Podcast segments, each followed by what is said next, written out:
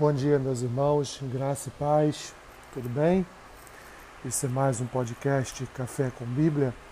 Hoje, dia 4 de abril, faremos a leitura e uma breve reflexão no texto que se encontra no primeiro livro de Paulo aos Coríntios, capítulo 15, versículos 3 a 8, que dizem assim: Antes de tudo, vos entreguei o que também recebi, que Cristo morreu pelos nossos pecados segundo as Escrituras, e que foi sepultado e ressuscitou ao terceiro dia, segundo as Escrituras, e apareceu a Cefas e depois aos doze. Depois foi visto por mais de quinhentos irmãos de uma só vez, dos quais a maioria sobrevive até agora, porém alguns já dormem. Depois foi visto por Tiago, mais tarde por todos os apóstolos, e afinal, depois de todos, foi visto também por mim, como por um nascido fora de tempo. Esse é um texto, meus irmãos, que o apóstolo Paulo, ao caminhar para o término da sua carta aos Coríntios, quer dar o testemunho, ele quer aqui afirmar a veracidade da existência do Senhor Jesus. Não só as histórias contadas pela própria Escritura a respeito de Cristo, como ele diz aqui, que Cristo morreu pelos nossos pecados, segundo a Escritura, que foi sepultado e ressuscitou ao terceiro dia, segundo a Escritura. Mas ele dá testemunho da Escritura, mas ele também quer dar um testemunho de pessoas. Então ele vai, a partir do versículo 5, ele vai aqui dando indicativos de pessoas que ainda se encontravam vivas no tempo dele, outras que já dormiam, outras que já haviam morrido, do encontro que elas tiveram com Jesus. Ele primeiro dá testemunho de que Jesus esteve com Cefas, ou seja, esteve com Pedro, mas esteve também com todos os outros discípulos no tempo, no seu tempo.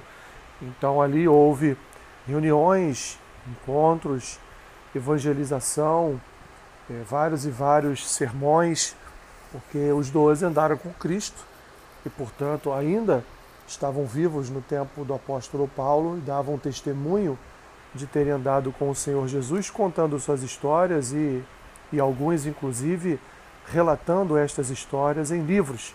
Livros esses que hoje formam o cânon bíblico. Não só os doze, não só os discípulos, mas também mais de 500 irmãos, uma só vez, viram o Senhor Jesus diante de si.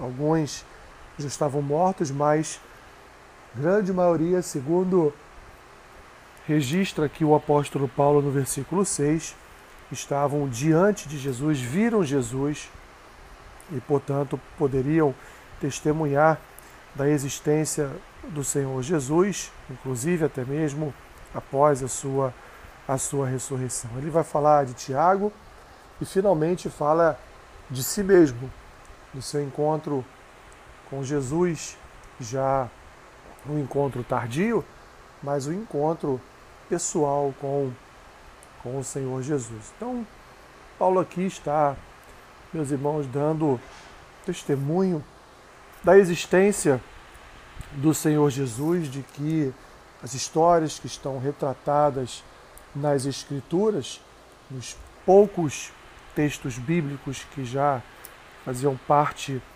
do contexto do tempo de Paulo eram verídicos, não só por quem os escreveu, mas também por muitas outras pessoas que haviam tido contato pessoal com o Senhor Jesus. Tanto além do testemunho da palavra, meus irmãos, nós temos aqui também o testemunho de homens que confirmaram não só para a igreja de Corinto, mas confirmam para nós para a atual igreja que o Senhor Jesus, ele existiu, andou entre nós, realizou diversos milagres e veio nos apresentar o reino de Deus e nos salvar dos nossos delitos, dos nossos pecados, nos livrando da morte e do inferno e nos conduzindo à vida eterna.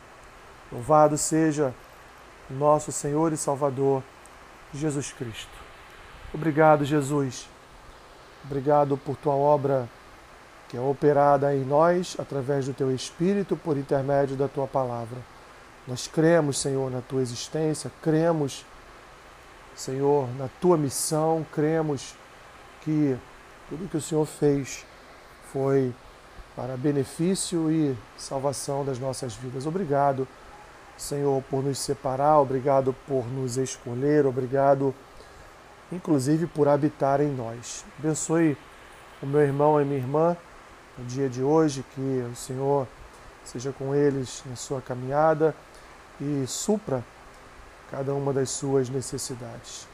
Assim eu oro, grato ao Senhor por tudo, no nome de Jesus. Amém.